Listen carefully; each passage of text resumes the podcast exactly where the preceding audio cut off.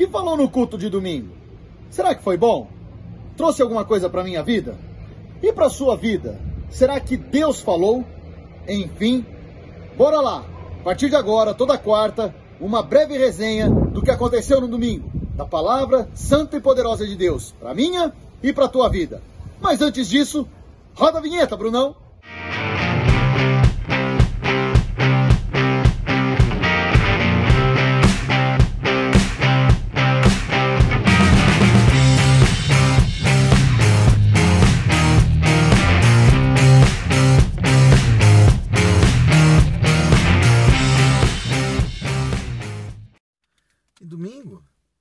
Foi bom.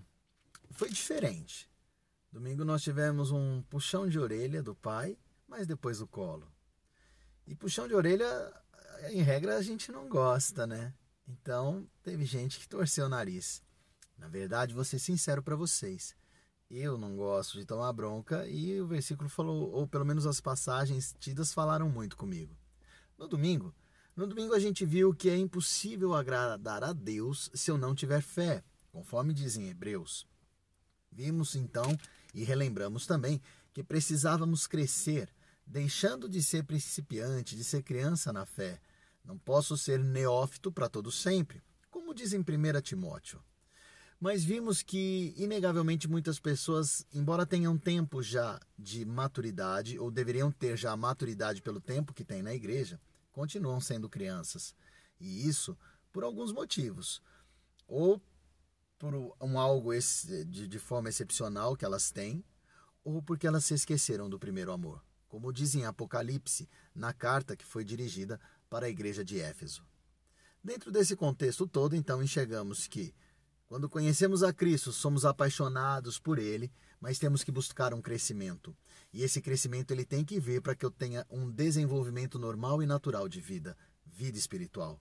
Quando isso não acontece, eu então tenho uma clara determinação ou uma clara declaração de Deus que Ele tem contra as nossas vidas, que nós nos esquecemos do primeiro amor.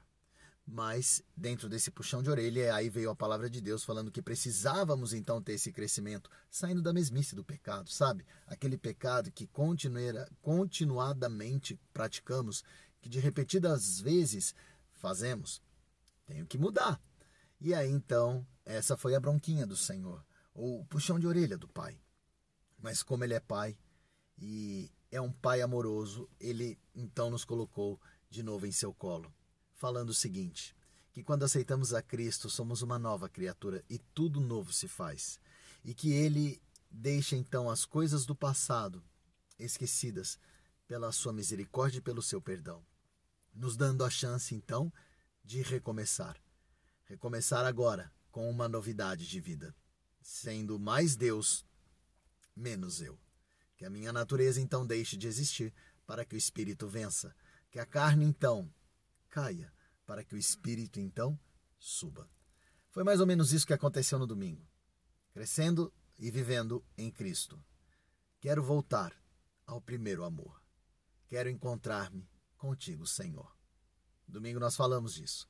E domingo agora que virá, temos grandes coisas para falar sobre a fé. Não perde, não. Sobe com a gente. Espero vocês lá no culto, das 10 ou das 6.